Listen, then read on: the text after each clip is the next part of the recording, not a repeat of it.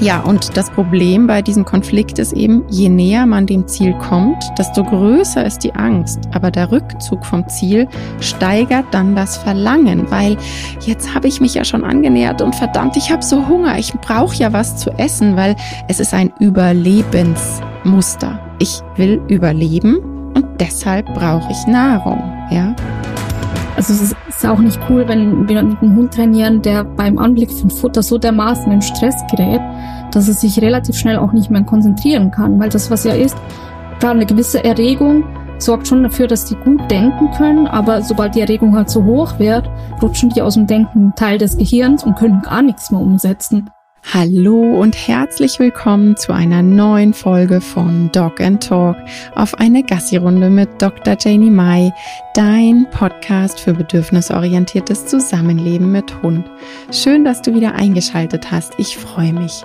Ich habe diese Woche mal wieder eine Gästin bei mir und zwar ist es Samaria von Wikis starke Pfotenteams.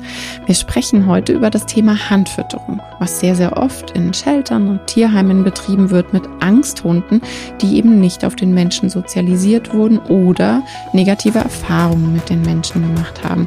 Wir sprechen im Zuge dessen natürlich auch über Annäherungsvermeidungskonflikte, Selbstwirksamkeit, tatsächliche Wahlmöglichkeiten haben und wir sind über all diese Themen auch zu den Problemen der Handfütterung gekommen und Lernverhalten.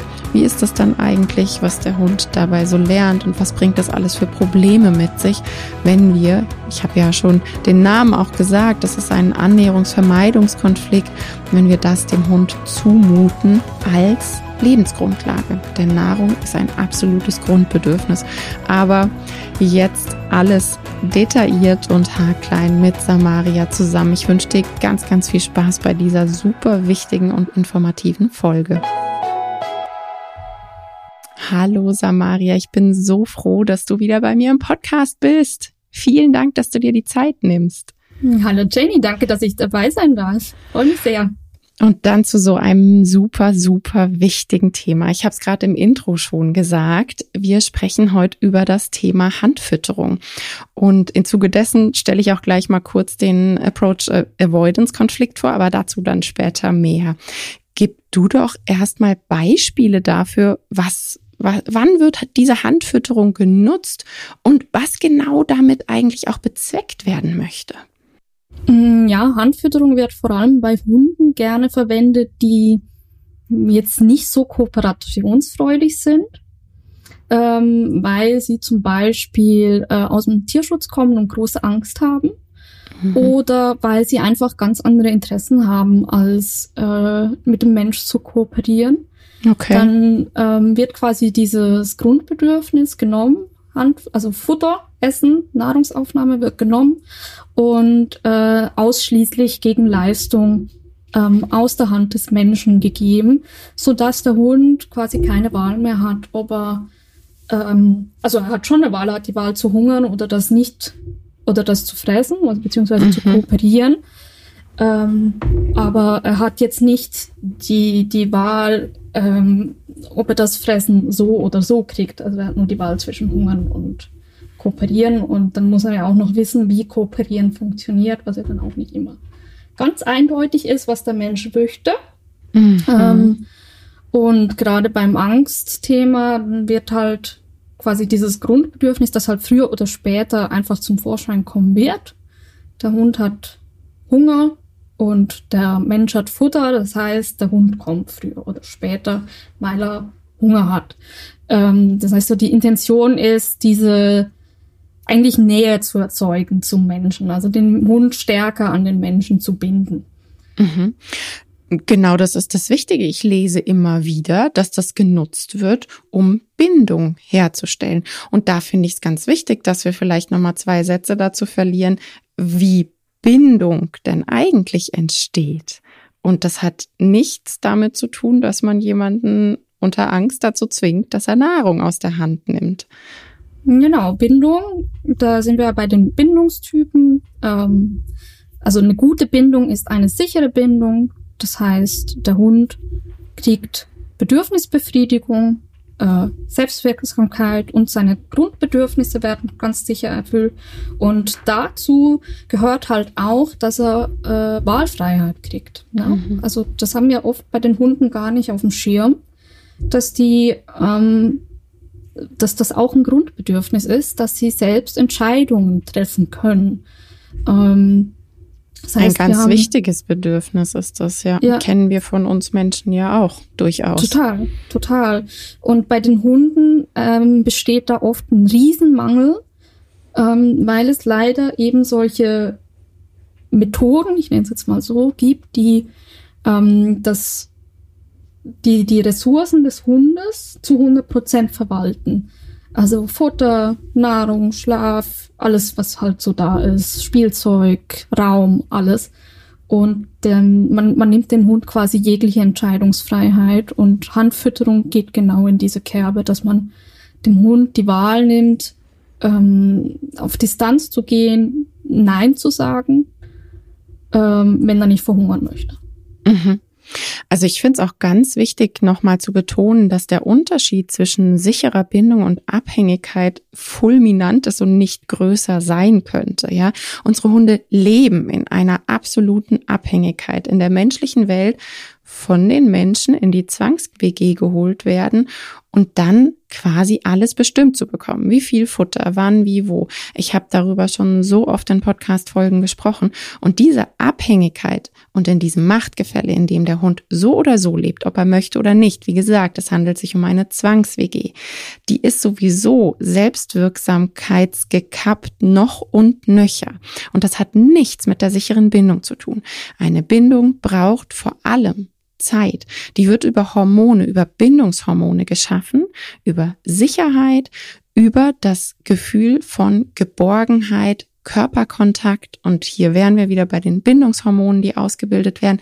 Das kannst du gar nicht durch eine Futterübung oder sonstiges irgendwie einfach mal erzeugen, sondern es braucht eben dein, ich sag dazu immer, auf ein Konto einzahlen.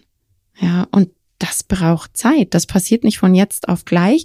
Und das ist ja so ein Riesenthema in der Hundeszene, dass die sichere Bindung und Abhängigkeit wirklich nahezu, ja, ich mag nicht sagen immer, aber so oft, dass es mir die Ohren schlackert, falsch verwendet wird. Ja, total, total. Also ähm, ich sage immer, wir sind quasi Vormund von unserem Hund, also ja. so ähnlich wie Eltern-Kind. Und meine Verantwortung ist es, quasi meinen Hund vor Schaden aus der Umwelt zu schützen und die Umwelt vor Schaden durch meinen Hund. So, mhm. das ist erstmal so meine Aufgabe. Und in diesem Rahmen, äh, ja, geht es eigentlich einfach darum zu gucken, dass der Hund happy ist. Ja. So, dass dem seine Bedürfnisse erfüllt werden, dass er sich sicher fühlt, dass er wohl, sich wohlfühlt. Ja, Sicherheit, wenn wir dabei sind, auch wieder eines der Grundbedürfnisse. Erwartungssicherheit auch.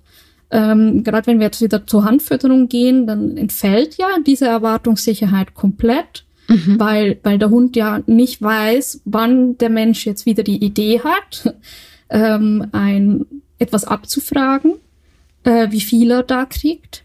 Ähm, also der, der, hat einfach keine Ahnung, wie, wie großzügig der Mensch gerade ist. Ne?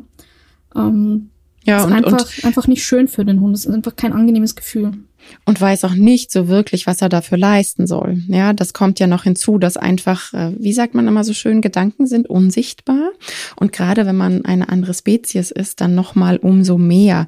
Und es wird ja als narrensicher verkauft. Es wird ja quasi von ganz vielen Tierschutzorganisationen mitgegeben, dass man das bei Angsthunden machen soll. Es gibt dazu Reels, du findest dazu Kurzvideos auf allen Social Media Plattformen, wo gezeigt wird, dass die Hunde dann eben über ein Guck, ich halte dir Futter hin, gebunden werden an den Menschen und lernen, Menschen sind doch toll. Und ja. so narrensicher ist es halt einfach mal absolut nicht. Deshalb sprechen wir eben auch darüber. Ja. Ja, also wenn ich mir die Liste der Nebenwirkungen angucke von reiner Handfütterung, die ist sehr lang. Also ich habe hier, glaube ich, zwölf Punkte oder so aufgelistet. Also es ist, es ist nicht ohne. Es ist wirklich nicht harmlos den Hund ähm, nur über die, über, über die Hand und für Leistung zu füttern. Ähm, das kann schlimmstenfalls in Aggressionsverhalten enden. Und das wollen wir auf gar keinen Fall. Also ein Tipp, der in Aggressionsverhalten endet, ist kein guter Tipp. Und vor allem keiner, der irgendwie öffentlich im breiten Raum an breite Massen einfach mal so als narrensicher verkauft werden sollte. Und du hast es jetzt nett umschrieben mit dem endet in Aggression.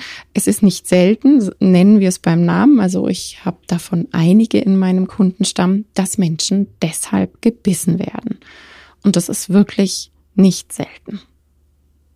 Ja, natürlich. Also gerade wenn es natürlich darum geht, dass der Hund nur gegen Leistung kriegt, ähm, der Hund versteht nicht, was der Mensch möchte, hat aber Hunger, möchte, möchte Futter, kommt in Frustration, schafft es durch die erhöhte Erregung nicht, das zu zeigen, was der Mensch möchte.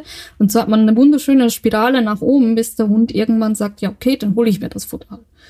Äh, weil ich möchte nicht hungern, ich weiß nicht, was du von mir willst. Also, ne? Ja, ich stelle jetzt einfach mal ganz kurz diesen Approach-Avoidance-Konflikt ähm, vor. Das ist dieser Annäherungsvermeidungs- oder Annäherungsvermeidungskonflikte als Elemente von Stress. Ja, und die wurden erstmals vom Psychologen, weißt du, ähm, wie er ausgesprochen wird? Kurt Levine oder Kurt Levine? Ui. Du weißt es auch nicht. nicht meine Stärke, aber ich glaube, die zweite Variante war richtig. Okay, also äh, sorry dafür. Ähm, also er ist einer der Begründer der modernen Sozialpsychologie und von dem wurde das eingeführt. Das ist eine Situation, in der es um ein einzelnes Ziel oder eine einzelne Option geht in dem Fall eben Futter gibt's aus meiner Hand oder nicht, die sowohl wünschenswerte als auch unerwünschte Aspekte oder Konsequenzen hat. Und das ist eben das Erwünschte, ich habe Hunger, ich äh, brauche bitte mein Futter, was ein absolutes Grundbedürfnis ist. Und die unerwünschten Aspekte, ich muss mich dafür der Person annähern, vor der ich mich eigentlich total fürchte, weil ich nicht auf Menschen sozialisiert bin, weil ich Menschen nicht als positiv kennengelernt habe. Auch hier nochmal der Einschub, es ist nicht zwangsläufig normal, dass ein Hund sagt, Menschen sind toll. Ja, also wenn die irgendwo geboren wurden, weit weg von Menschen, dann haben die nicht einfach auf dem Gen, oh, Menschen sind toll. Das muss sozialisiert werden, ja. Wieso brauchen die einen Sozialpartner Mensch? Es sind Hunde. Ähm, ja, und das Problem bei diesem Konflikt ist eben, je näher man dem Ziel kommt, desto größer ist die Angst. Aber der Rückzug vom Ziel steigert dann das Verlangen, weil jetzt habe ich mich ja schon angenähert und verdammt, ich habe so Hunger, ich brauche ja was zu essen, weil es ist ein Überlebensmuster. Ich will überleben und deshalb brauche ich Nahrung, ja.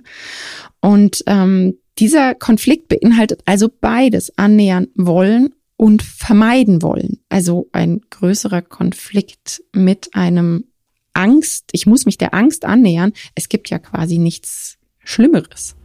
Ja, das ist ganz furchtbar. Also ähm, wenn ich mir das so vorstelle, ne, als, als also wenn, wenn ich jetzt auf einem 10-Meter-Brett stehe und jemand steht hinter mir und macht voll den Druck, äh, im schlimmsten Fall breche ich zusammen und weine oder sowas, weil, weil ich nicht die Wahl habe, quasi selbst zu entscheiden, dass ich jetzt springen werde, weil jemand halt einfach total den Stress macht. Hätte, wenn ich selbst die Wahl hätte, quasi mich zurückzuziehen und oder zu springen oder ich die Zeit hätte, mich selbst zu entscheiden, dann wäre das wahrscheinlich kein Problem, wäre vielleicht bisschen unangenehm. Ähm, aber sobald da jemand kommt und noch zusätzlich irgendwie Motivator reinbringt in eine bestimmte Richtung, dann kann das wirklich ganz, ganz, ganz furchtbare emotionale Auswirkungen haben. Ne? Und da müssen wir jetzt noch mal kurz erwähnen, in deinem Beispiel handelt es sich ja eher um ein, ähm, ich sag jetzt mal, Freizeitding mhm. und hat nichts mit Überlebenssicherung zu tun, weil ja, Nahrung total. ist ein ist einfach das Grundbedürfnis, ja, ohne Nahrung kein Leben. Punkt. Ja, was und wir binden ich, diese, dieses Grundbedürfnis an eine bestimmte Person, was ja, ja schon krass ist. Total krass. Was ich auch absolut krass finde, nochmal das Wort, dass dieser Konflikt oft in Experimenten genutzt wird, um Angstverhalten beobachten und beurteilen zu können. Das heißt, man weiß, dass es Angstverhalten hervorbringt. Sonst würde man diesen Konflikt nicht nutzen, um Angstverhalten beobachten und beurteilen zu können. Eigentlich könnten wir die Podcast-Folge hier abschließen, weil das Wichtigste ist gesagt. Aber nein, wir hören natürlich nicht auf. Du hast ja auch noch deine lange Liste. Aber das muss man sich einfach mal auf der Zunge zergehen lassen, für was dieser Konflikt genutzt wird. Ja. Und ich bin ja eine, die immer wieder auf Perspektivenwechsel rumreitet. Ich meine, ähm, wie werden das? Du musst für Nahrung äh, irgendwas machen, wo du halt sagst, ich würde es im Leben nicht tun. Das ist für mich die Hölle auf Erden. Und jedes Mal, wenn du was essen willst, musst du es tun. Oder du gehst halt hungrig ins Bett. Pech. Ja, super, super unangenehm. Zumal ja die Menge, die du dann auf einmal kriegst, auch nicht groß ist. Also du kriegst ja immer nur quasi ein bisschen was. Also das ist ja nicht mal so, dass du dann eine ganze Mahlzeit kriegst, sondern du kriegst halt einfach einen Keks. Mhm. Äh, also immer wieder so ein bisschen was. Also es ist ja nicht mal so, dass du irgendwie dieses Bedürfnis nach, ich, ich nehme jetzt Nahrung zu mir, vollständig befriedigen kannst. Das ist, also, ja, es, es ist einfach ein bisschen uncool. Zumal ja dadurch, dass man irgendwie den ganzen Tag immer wieder Nahrung kriegt, der, der Verdauungsapparat ja auch immer aktiv ist. Also der, der hat ja gar nicht diese festen Momente, in denen er quasi aktiv ist durcharbeitet und dann gibt's wieder eine Pause, sondern er ist immer wieder ein bisschen aktiv, was natürlich für den Energiehaushalt des Hundes nicht so förderlich ist. Ne? Das kommt noch hinzu und du hast jetzt was Wichtiges angesprochen, dass eben so dieses absolut befriedigende Sättigungsgefühl gar nicht da ist. Hier ist, glaube ich, auch nochmal wichtig zu erwähnen, dass Angsthunde oder einige dieser Angsthunde, mit denen das gemacht wird, einen so krassen Hunger brauchen, um überhaupt die Angst zu überwinden und zu sagen, okay, dann nehme ich halt mal Futter in deiner Nähe. Und das muss dann gar nicht unbedingt die Handfütterung sein. Das ist dann immer so der Gipfel, der gemacht wird. Da reicht für mich schon ein, ich bleib vor der Zwingertür sitzen. Ja, und du musst dann halt in meiner Anwesenheit fressen. Damit, weil das ist ja auch, ne, damit ist ja mir wieder ganz wichtig zu erwähnen, da ist eine positive Intention dahinter. Die Menschen denken, sie betreiben damit eine positive Gegenkonditionierung. Futter ist gleich Mensch und deshalb wird der Mensch positiv. Das Ding ist aber, dass eben auf diesem Angstlevel das genaue Gegenteil passiert. Ja, schlimmstenfalls rutschen wir volle Kanne in die Ressourcenverteidigung rein und in die Ressourcensicherung. Also ich habe aktuell einen Tierschutzhund im Training, der ähm, sein komplettes Leben im Shelter bereits über Handfütterung ähm, gefüttert wurde. Bei dem äußert sich das folgendermaßen. Wenn der den Napf kriegt, dann ist er leer. Also der schlingt so dermaßen runter, mhm. ähm, dass es auch schon wieder nicht mehr gesund ist, quasi, weil, weil es einfach viel zu schnell ist. Ähm, Einfach nur, weil es darum geht, Futter ist da, ich sichere das. Oder Hunde, die draußen plötzlich anfangen, Staubsauger zu sein. Also wenn ich, wenn ich 100% Handfütterung mache und der Hund schafft quasi nicht meine Anforderungen zu erfüllen, muss ich mich nicht wundern, wenn mein Hund plötzlich Staubsauger wird. Ähm, und das dann so, dass er die Sachen wirklich sofort runterschlingt, weil der Mensch grundsätzlich ja permanent Futterkonkurrent ist. Mhm. Mhm. Und genau, du hast jetzt auch schon das Abschlingen angesprochen, rein vom medizinischen.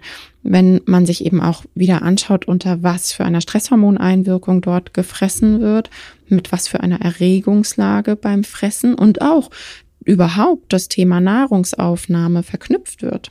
Ja, also einfach nur wow. Ja, wir haben ja eine generelle Abwertung vom Futter auch. Also ja. den, den Verstärker Futter werten wir damit sowieso ab, ähm, was ja, finde ich finde, es ist ein mega Verlust. Ja, ähm, das stimmt. Ja. Weil, weil wir, also Futter ist einfach unglaublich praktisch. Und wenn wir Futter direkt mit so einem Konflikt verknüpfen, ähm, ja, dann dauert das tatsächlich, bis wir das Futter wieder quasi in, in stressfreie Bahnen lenken.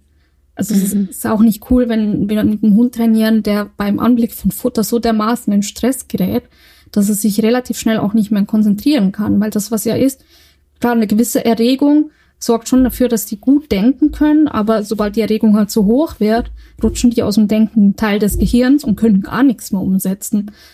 Und das Risiko besteht halt, gerade bei Hunden, die sowieso zur Erregung neigen, ähm, dass die einfach das nicht hinkriegen, was der Mensch möchte. Mhm. Absolut. Hier ist mir jetzt gerade ein Bedürfnis, weil mir gerade äh, eingefallen ist, dass ich unter irgendeinem Posting letztens was stehen hatte. Da habe ich eben auch über Verstärker gesprochen und eben natürlich auch über Futter, wo dann auch jemand geschrieben hat, ein Hund sollte niemals für Futter arbeiten müssen.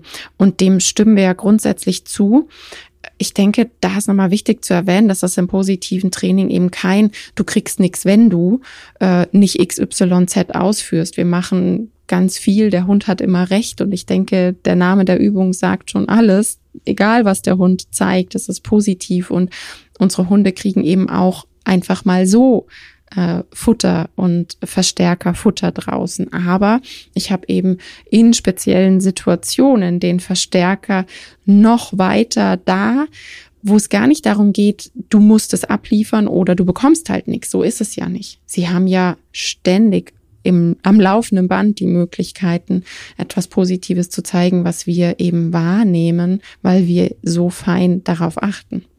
Hm, das ist ganz spannend, dass du das ansprichst. Mich hat tatsächlich vor kurzem auch eine Followerin darauf angesprochen, ähm, dass das in der positiven Szene wohl gerade so was sei, dass man quasi auf Futterbelohnungen komplett verzichtet, ähm, weil das ja ein Grundbedürfnis sei.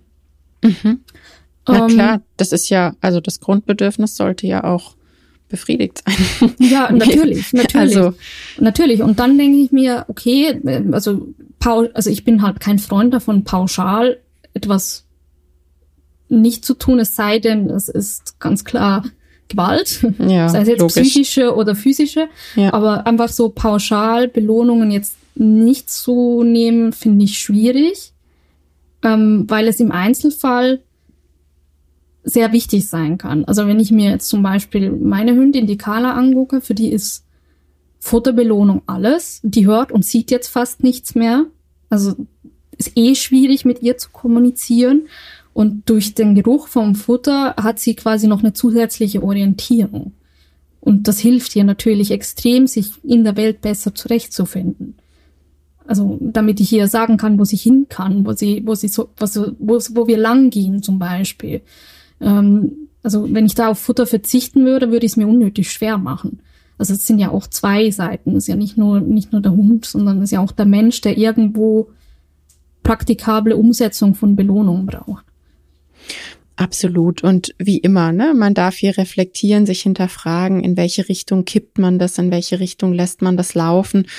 Dieser riesige Trend, nichts im Leben ist umsonst, den gab es ja vor jetzt kann ich bald sagen, Jahrzehnten richtig krass. Ja, da kam das so neu auf. Und das gibt's ja nach wie vor und es fällt da genau rein, diese Handfütterung von äh, ja, Tierheimhunden oder Shelterhunden. Ähm, da sehe ich aber durchaus nochmal einen kleinen Unterschied, weil ich unterstelle tatsächlich den Leuten, die das machen, die positive Intention. Ja, im Sinne von, ich möchte diesem Hund helfen, dass er vermittelt werden kann, dass er Menschen gut findet. Und bei dem Trend Nichts im Leben ist umsonst, der kam ganz deutlich aus der aversiven Szene, wo es wirklich darum ging, entweder du kommst auf den Rückruf oder du gehst hungrig ins Bett. Ja, wo es eben um die Erziehungsmethoden ging, wo man eben sagt, ganz klar gesagt hat, du tanzt nach meiner Pfeife, du tust, was ich Mensch möchte oder sonst. Hm. Und klar, mhm. wir sehen das bei der Handfütterung genauso. Es ist genau das Gleiche für uns, ja. Weil ja. entweder du näherst dich dem Mensch an oder du hast halt Pech. Wir sehen das genauso, aber ich, ja, also. Das hat eine sehr menschliche Perspektive, genau, ne? Also, absolut. Also, auch, auch den Gedanken, ja, der Hund muss vermittelbar sein, ähm, ja, aber zu welchem Preis? Und dann, also wenn ich jetzt den Hund nehme, der bei mir im Training ist, okay, der hat jetzt äh, fast zwei Jahre gelernt, Handfütterung durch eine Person. So. Äh, jetzt wurde er quasi nach Deutschland gebracht. Die Person ist weg. Mhm. Also das heißt, die Person, die für die Erfüllung des Grundbedürfnisses verantwortlich war, die ist nicht mehr da. Was ja schon schlimm genug ist. Also ich meine, der Transport nach Deutschland ist ja schon ein Trauma für sich. Ja. Ähm, wenn dann natürlich auch noch quasi dieses die Erfüllung des Grundbedürfnisses wirklich einfach pauschal in Frage steht, weil die Person nicht mehr da ist, Ja. Und was sich halt jetzt auch zeigt bei dem Hund, der ist jetzt bald vier Wochen da, ähm, da, wenn, wenn die Menschen nicht in Sichtweite sind, dann fängt er an zu weinen. Ähm, mhm. Weil wir natürlich mit der Handfütterung, dadurch, dass wir das Grundbedürfnis an diese Anwesenheit der Person gekoppelt haben, ähm, die Abwesenheit der Person zu einer Lebensbedrohung machen. Wenn die Person nicht da ist, dann ist potenziell auch kein Futter da. Mhm. Und das kann natürlich direkt in Trennungsstress reinhauen. Ja. Du hast eh gesagt, du hast eine lange Liste. Mach mal gerade weiter. ja, Trennungsstress finde ich ein ganz großer Punkt, ähm, weil wir natürlich nicht wollen, dass der Hund Trennungsstress hat. Aber wenn halt dieses Bedürfnis, also diese Person einfach nicht da ist, dann verursache ich nicht nur Trennungsstress, sondern halt auch extremen Stress, wenn sie nicht da ist, also wenn sie aus dem Blickfeld geht. Gerade wenn der Hund tatsächlich Hunger hat. Ähm, wir haben die erhöhte Erregbarkeit, das habe ich auch schon angedeutet. Ähm, das heißt, der Hund ist generell hibbeliger, unruhiger, fahriger ähm, neigt vielleicht auch eher zu groben Verhalten, wie zum Beispiel Anspringen oder äh, anderen Übersprungsverhalten, wie vielleicht Rammeln oder ähnliches, einfach nur weil irgendwohin muss quasi dieser Konflikt sich kanalisieren, ähm, der eben durch diesen Annäherungsvermeidungskonflikt entsteht. Und was wir natürlich auch haben, ist die Angst die, da stelle ich mir natürlich schon die Frage, wenn jetzt habe ich einen Tierschutzhund, ich möchte, dass der quasi vermittelbar wird, deswegen mache ich Handfütterung. Ähm, kommt das dem Hund wirklich zugute, wenn ich, wenn ich quasi künstlich in Angst, in, in einen Konflikt zwinge, indem er Angst zusätzlich erlebt, anstatt dass er selbstständig entscheiden kann, wie schnell er eine Annäherung quasi durchführen möchte. Ähm, ich würde sagen, nein. Ich glaube, wir sollten auf keinen Fall einen ängstlichen Hund in Konflikt bringen, indem er äh, mit dem Angstauslöser so konfrontiert ist, dass er keine Wahl hat. Ähm, weiß nicht, wie siehst du das? Absolut. Mir fällt jetzt ein, ich hätte in Vorbereitung für diesen Podcast diesen Versuch raussuchen können. Ah, das habe ich vergessen, aber der kommt mir jetzt gerade so wie ein Blitz in den Kopf. Es gab doch einen Versuch, wo ähm, zwei Hundegruppen, zwei Angsthundegruppen ähm, ja eben beobachtet wurden und wo war Outcome besser. Und zwar war das Setting so, dass die Hunde Angst hatten, rauszugehen. Ähm, also ich sag mal die typischen Tierschutzhunde, die gerade frisch nach Hause irgendwo umgezogen sind und dann denkt man sich, wir gehen Gassi und man denkt sich, okay, was ist los? Mein Hund möchte die Türschwelle nicht überschreiten. Und die eine Gruppe ist quasi vor die Haustür gezogen worden. Die Haustür wurde zugemacht. Das heißt, der Rückzug und die tatsächliche und wahrhaftige freie Wahl wurde genommen. Und bei der anderen Gruppe war es umgekehrt. Die Haustür blieb offen und der Hund hatte wirkliche, tatsächliche freie Wahlmöglichkeit und konnte jederzeit zurück auf Start, zurück in den Safe Space, kurz durchatmen, kurz durchschnaufen, wieder Energie holen. Und es hat sich eben gezeigt, dass genau diese Gruppe am Ende viel schneller deutlich schneller und deutlich weiter sich entfernt hat und getraut hat als die andere Gruppe. Am Anfang sah es erst anders aus. Ja, der Anfang ist gerade bei den Hunden und das kenne ich aus dem Medical Training, das kenne ich grundsätzlich, weil ich arbeite immer in meinen Settings mit tatsächlicher und wahrhaftiger Wahlmöglichkeit. Auch auf dem Exit-Button gibt es eine Belohnung. Auch wenn du rausgehst aus der Situation, gibt es eine Belohnung, weil ich es toll finde, selbstkompetent zu spüren, ich packe das nicht mehr, also gehe ich aus der Situation raus. Das sind doch genau die Hunde, die wir möchten. Deshalb kriegst ja, du dafür bitte auch eine Belohnung. Und nicht nur, wenn du in der Situation bleibst und quasi aus deiner Komfortzone herausgehst. Also am Anfang immer wieder zurück, zurück, zurück. Und dann kann man ganz schnell dieses Gefühl haben, was ja auch immer wieder gesagt wird. Aha, dem gibt man den kleinen Finger und dann reißt er den ganzen Arm ab. Der macht ja gar nicht mit. Und das wird weltweit alle, die wirklich im Medical Training führend sind, die mit Zootieren arbeiten, die mit Pferden, mit Flusspferden. Ich habe da, wer weiß was für Webinare gemacht. mit Wölfen die krassesten Sachen und man kann am Anfang wirklich den, den Eindruck gewinnen, naja, okay, sie gehen immer wieder zurück, immer wieder zurück auf den Exit-Button und wieder auf den Exit-Button. Die gehen ja gar nicht voran. Aber dann, nach diesen Testen, ist der Exit-Button auch echt da. Okay, der ist da. Ist er wirklich da?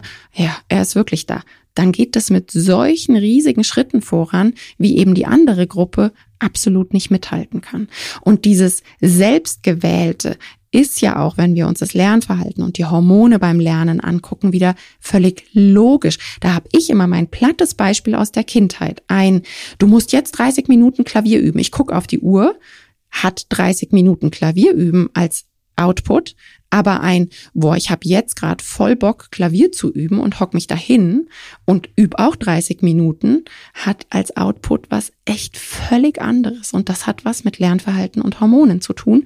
Aber dazu fällt mir gerade ein, passend, bist du im Dezember bei uns in der Membership Lernverhalten mit Samaria in der Membership im Dezember. Den Link packe ich einfach mal in die Show Notes, da kannst du dir das dann anschauen. Ja, du hast jetzt gerade das Thema Selbstwirksamkeit angefangen. Äh, würde ich direkt einsteigen, weil ich dieses Thema so wichtig finde. Also ich habe es am Anfang schon angedeutet, ähm, es ist ein Grundbedürfnis. Also wenn wir, wenn wir gucken, ne, Selbstverwirklichung bei allen Säugetieren irgendwo ein Bedürfnis. Ähm, das, das bedeutet, dass die eigenen Handlungen Einfluss auf eine Situation haben. Ähm, und zwar eine, eine wirksamen Einfluss auf eine Situation. Und jetzt könnte man sagen, okay, ja, bei der Handfütterung hat ja der Hund eine Auswirkung auf die Situation. Er kann sie einfach tun, das, was ich von ihm möchte. Äh, nee, so einfach ist das leider nicht, weil ähm, die Settings für diese Handfütterung oft nicht so sind, dass der Hund das schafft. Also habe ich auch schon erwähnt. Ja, oft, oft ist die Erregung vom Hund zu hoch. Ähm, oft die Schritte, in denen Sachen beigebracht werden, zu groß. Also der Hund weiß gar nicht, was der Mensch von ihm will. Der, der bietet halt einfach irgendwas an. Mhm. Und da wir Menschen super unkreativ sind und äh, manchmal einfach so zwei, drei Signale üben, die so Standard sind, irgendwann hat das dann. So quasi Zufallsprinzip. Ähm, aber das hat mit richtigen, sauberem Aufbau von Signalen und äh, quasi Kommunikation auch nichts zu tun. Also stell dir vor, du redest mit jemandem, fragst ihn was und der sagt halt einfach irgendwas mhm. in der Hoffnung, dass es das ist, was du hören möchtest. Und weil du halt immer wieder so zwei, drei Sachen hast, die du halt hören möchtest, ja, irgendwann trifft es. Also ist ja, das ist ja, ist ja keine Beziehung, ist ja auch kein Gespräch in dem Sinn, sondern das ist einfach nur, ja, ist schon, schon auch ein bisschen Gängelung so. Also ist definitiv mhm ein sehr hierarchisiertes Darstellen von, von Bedürfnissen, die auf Menschen beruhen. Ja. Es geht darum, quasi die Annäherung an den Menschen zu erzeugen, die Kooperation mit dem Menschen zu erzeugen. Und dabei wird quasi vollkommen ignoriert, ob der Hund das auch wirklich möchte.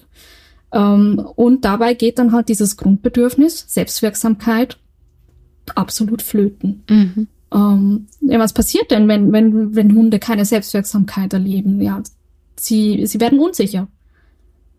Die, die Hunde, die besonders unsicher und ängstlich sind, ähm, haben die, also die erleben am wenigsten Selbstwirksamkeit im Alltag. Das heißt, sie, sie wissen nicht, was sie tun können, um eine Situation zu verändern.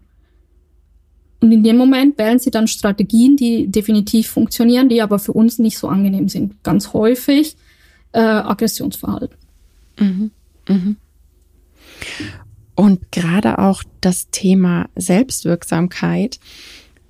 Ich, ich muss ganz ehrlich sagen, seit der Pandemie und seit dem ersten Lockdown lasse ich da auch irgendwie gar nicht mehr so wirklich mit mir reden, weil wir haben es gespürt.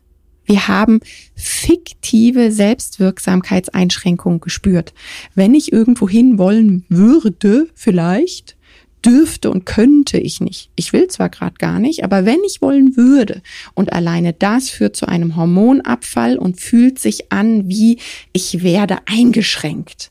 Und sei es nur das fiktive, vielleicht möchte ich irgendwann in den nächsten Wochen mal sowas machen. Ja, total. Total. Also wenn ich daran zurückdenke, ähm, also wenn man Stubenhocker war, dann war es jetzt nicht ganz so schlimm, aber trotzdem diese diese potenzielle Einschränkung, also dass es sein könnte, hat sich schon blöd angefühlt. Obwohl man vielleicht, wenn man, wenn man gar nicht, also wenn man eh so ein, Stubenhocker-Typ ist, dass man gar nicht, also man hätte das sowieso nicht gemacht. Aber nur schon die Option, das nicht machen zu können, ja, ist halt da. Es fühlt sich blöd an. Also es fühlt sich richtig blöd an. Ähm, ähm, ich habe ein gutes Beispiel, also Menschen, die einen Hund haben, der nicht alleine bleiben kann äh, und alleine leben.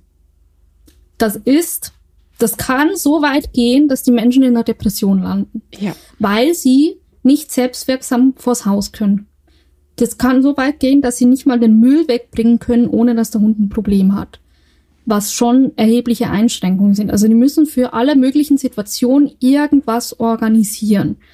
Und das macht auf Dauer krank. Und das macht auch auf Dauer unsere Hunde krank. Ich als ähm, ähm, Mama kann da natürlich auch noch das andere Beispiel bringen, weil das ähm, tatsächlich das typische Ding ist, was eben postnatale Depression ins Unermessliche kickt. Das hat was mit der Einschränkung der Selbstwirksamkeit zu tun und dieser Abhängigkeit von der Mama. Ja, ist, ja. ist beschrieben und bekannt. Ja. Und äh, aus dem Grund kann ich dir da absolut nur recht geben und hier dann wirklich wieder auch noch gespickt mit einer Erwartungsunsicherheit. Ne? In was für Bahnen geht das noch? Was wird noch passieren? Wie sieht morgen aus? Ich weiß nicht genau, wie das morgen ist oder vielleicht nächste Woche. Da kann man sich dann dieses Cocktail ähm, so richtig vorstellen, würde ich mal sagen, und hat einen Perspektivwechsel, den ich gerne haben würde. Und ja damit also dann vielleicht auch ein Verständnis und einen anderen Blick auf den Hund. Ja, voll. Also ich finde es auch wichtig, dass wir über dieses Thema Selbstwirksamkeit auch stärker reden, weil es so sträflich vernachlässigt ist bei Hunden.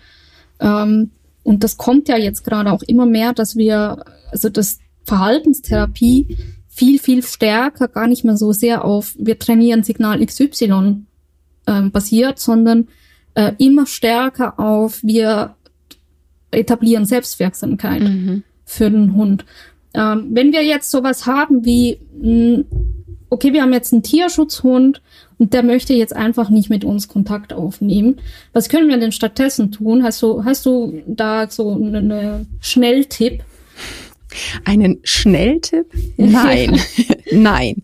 Ähm, einen Schnelltipp gibt es in dem Fall tatsächlich nicht. Da wäre mein Schnelltipp, äh, mach dich bitte und mach dir das im Vorhinein klar, dass schnell ab jetzt in deinem Wortschatz nicht mehr vorkommen wird, wenn du dich für einen traumatisierten Angsthund aus dem Tierschutz entscheidest. Genau. Absolut. Also da, da das kann einfach wirklich dauern. Ähm, und ich würde da immer empfehlen, man holt sich da tatsächlich jemand von Anfang an ins Boot. Unbedingt, ähm, ganz unbedingt. Damit man aufgefangen wird, wenn nichts vorwärts geht. Das ist einfach mega wichtig, ähm, weil es wird solche Phasen geben, in denen einfach nichts vorwärts geht. Insbesondere dann, wenn man einen Hund hat, der, ähm, also zum Beispiel eben der Hund, den ich gerade im Training habe, der zeigt keinerlei Verhalten von sich aus, der muss zu allem irgendwie animiert werden ähm, eben einen Hund erwischt, der halt wirklich nichts von sich aus tut. Mhm. Das kann sehr, sehr, sehr belastend sein, weil die Bemühungen, die man investiert, sehr, sehr lang brauchen, bis irgendwas sichtbar wird. Ähm, und das kann sich sehr blöd anfühlen.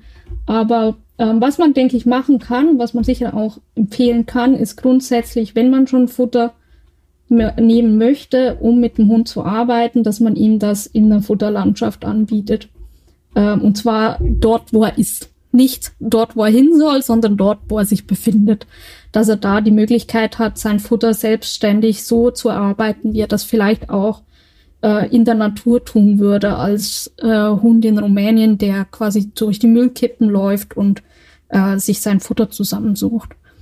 Und da finde ich es auch super wichtig. Also alle, die meinen Stresskurs oder meine Silvestersause haben, wissen das, weil ich da eben eine Futterlandschaft auch vorstelle und den Aufbau, dass ich es hochgradig wichtig finde, auch hier tatsächliche Wahlmöglichkeit zu schaffen. Das heißt, auch da flackt Futter einfach so rum ohne dass ja. der Hund in den Schnüffelteppich muss oder oder. Finde ich auch oh. wieder super wichtig, weil auch hier zu sagen, ja, dann nimmst doch im, keine Ahnung, stell dir so einen Aufstehen-Manschkel Ball oder sonst so ein Labyrinthball oder so vor.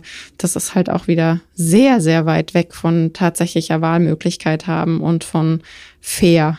Ja. Und dann alles, was sie nicht fressen, was sie sagen, nee, das möchte ich nicht lösen, kriegen sie danach uneingeschränkt genau. ja. im, im Napf. Ja. Äh, das ist schon wichtig. Also sie können, weil das ist auch eine Wahlentscheidung, also es ist auch eine Entscheidung, die sie treffen, dass sie das jetzt nicht rauspulen möchten. Und das ist okay. Das ist nicht schlimm. Also das ist auch kein Verlust der Übung, sondern das ist eine Wahl, die sie dann treffen. Und wir sind dann nicht so, dass wir sagen, okay, wir bestrafen jetzt diese Wahl, indem sie das Futter halt nicht kriegen, sondern das kriegen sie dann halt äh, in einer leichteren Variante, wie sie es fressen können, damit sie auch wirklich genug auf die Rippen kriegen. Genau. Also ja.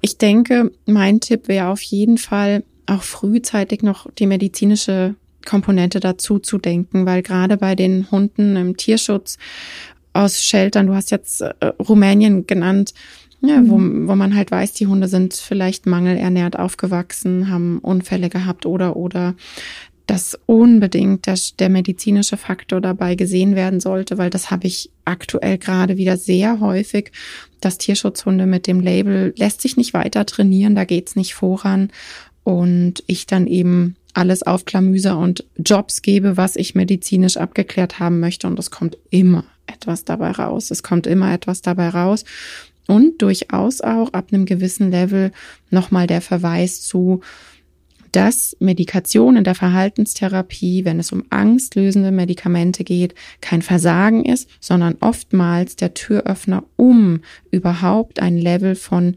Lernen zu erschaffen. Und dafür braucht es aber auch wieder, finde ich, ExpertInnen-Augen, um zu sagen, ich ja, sehe den Moment, wo ich jetzt glaube, jetzt ist das notwendig.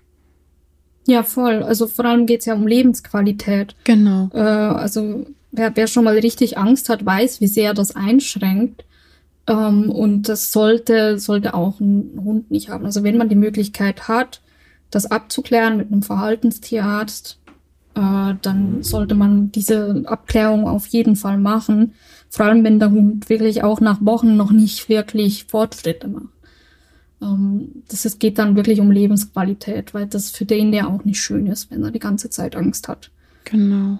Ja. Ähm, Würdest du eigentlich Handfütterung, also reine Handfütterung, als tierschutzrelevant einstufen? Ähm, der Begriff ist natürlich immer gleich so wow, ne, weil wir wissen, wie es aussieht, wenn ähm, man ja schlussendlich dann wirklich sagen würde, das geht jetzt vors Gericht oder so. Ja, das ist ja immer so das Problem. Was sehen wir persönlich so und was nicht? Ich denke, je nachdem, wie man das Tierschutzgesetz und die Definitionen auslegt, ist es das definitiv. Und für mich aus meiner persönlichen Warte äh, sehe ich das als tierschutzrelevant, weil immer dann, wenn ich Grundbedürfnisse und nochmal das Bedürfnis Nahrung, Überleben, das ist das Grundbedürfnis überhaupt. Wenn ich das an Bedingungen knüpfe, die in dem Fall auch noch an Angst geknüpft sind, ähm, gibt's für mich eigentlich gar kein Hinterfragen, dass das gerade hochgradig problematisch ist, was ich da tue. Ja, das sehe ich genauso. Also ich bin auch dabei, dass man das, also das, ich, ich würde es ganz klar als tierschutzrelevant einstufen ähm, weil dazu, also dafür wird die Möglichkeit des Tieres zur artgemäßen Bewegung äh, wird so eingeschränkt, dass er vermeidbares Leid äh, erlebt. Ne? Und da sind wir auch bei psychischem Leid. Also das ja. geht ganz klar auf psychisches Leid und wir können das vermeiden, indem wir es einfach nicht tun. Also es ist sogar sehr leicht vermeidbar. Ähm, es, es ist eine Entscheidung, dass man Handfütterung macht ähm, man entscheidet sich quasi in dem Moment, in dem man Handfütterung auswählt als Methode, ähm, dafür den Hund in eine absolute Abhängigkeit von einem selbst zu stellen und sein natürliches Verhalten, sein natürliches Verhalten, das in dem Moment vielleicht sagen würde, nee, ich möchte eigentlich gar nicht gerade mit dir Kontakt aufnehmen, oder auch wenn wir Futterbeschaffungsverhalten angucken, ähm, ich möchte gerne mehr Futter auf einmal und nicht einfach nur einen Keks über den ganzen Tag verteilt, immer mal wieder, sondern äh, ich möchte gerne feste Mahlzeiten. Ähm, weil das machen ja die Hunde. Also die sind ja nicht den ganzen Tag unterwegs und suchen Futter, sondern die haben Ruhephasen und dann haben sie Phasen, in denen sie Futter suchen. Ja. Ähm, also das ist ja weit weg von natürlichem Verhalten, wenn wir die den ganzen Tag immer wieder mal so ein bisschen gängeln, indem wir irgendwas von ihnen wollen. Das große Problem ist ja auch, sie haben ja keine Möglichkeit der Angst auszuweichen. Ja, ja. kein Hund würde im natürlichen Verhalten sagen, boah geil, gebe ich mir gleich nochmal, das äh, habe ich Bock drauf, mir nochmal die volle Breitseite Angst zu geben, fünfmal am Tag. Macht doch kein Hund. Es hat ist weit weg von natürlichem Verhalten. Ja, also die, auch die die Hunde, also ich meine, wenn man guckt, wie man Tierschutzhunde draußen, also Hunde in Rumänien jetzt, die auf der Straße leben, füttert, äh, dann stellt man den Sack Futter hin und dann bedienen sie sich selbst. Mhm. Na, also es ist nicht so, dass die dann zu einem kommen und aus der Hand fressen. Also es gibt's auch, aber es ist jetzt nicht die Regel.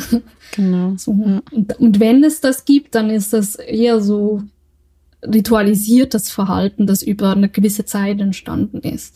Und da hat der Hund ja in der Natur auch so. die Möglichkeit auszuweichen. Ich ja. finde, das ist ein hochgradiger Unterschied ja. zwischen ich bin in einem Zimmer eingesperrt mit dem Menschen. Ja, total, total. Also das ist ja wirklich gar keine Möglichkeiten mehr. Ja. Ähm, und er hat ja immer auch die Möglichkeit, in der Natur zu sagen, nee, heute gehe ich eine andere Nahrungsquelle mhm. suchen. Mhm. Ja, also immer die Möglichkeit zu sagen, okay, heute habe ich, ist, ist das für mich fein, da aus der Hand zu fressen, aber heute mag ich nicht, heute gehe ich woanders hin. Ähm, diese Möglichkeit gibt es bei der reinen Handfütterung einfach nicht. Also wir nehmen den Hunden wirklich viel. Und es ist wirklich, wirklich keine nette Methode. Auch wenn sie nett klingt. Ich würde sagen, das nehmen wir als Abschlusswort. Ich habe gerade auf die Uhr geschaut und äh, mir meine Aufzeichnung angeguckt. Wir haben meines Erachtens alles Wichtige gesagt. Was sagst du? Hast du noch was stehen?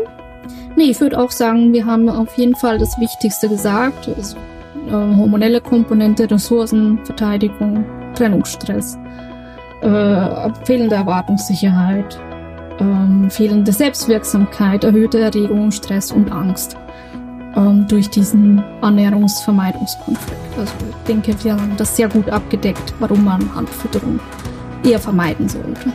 Super. Dann bin ich zufrieden. Ich hoffe, du auch. Absolut. Äh, Danke für die Möglichkeit. Ja, ich bin immer wieder super, super gerne mit dir bei Podcast-Folgen zusammen. Äh, vielen Dank für deine Zeit, Samaria. Und wie immer packe ich alle Infos über Samaria in die Show Notes. Einfach da nachschauen, da gibt es dann auch Links zu ihr. Bis bald. Tschüss. Tschüss, Samaria. Und tschüss, Janie. Danke, dass ich da sein durfte. Super gern. Ciao.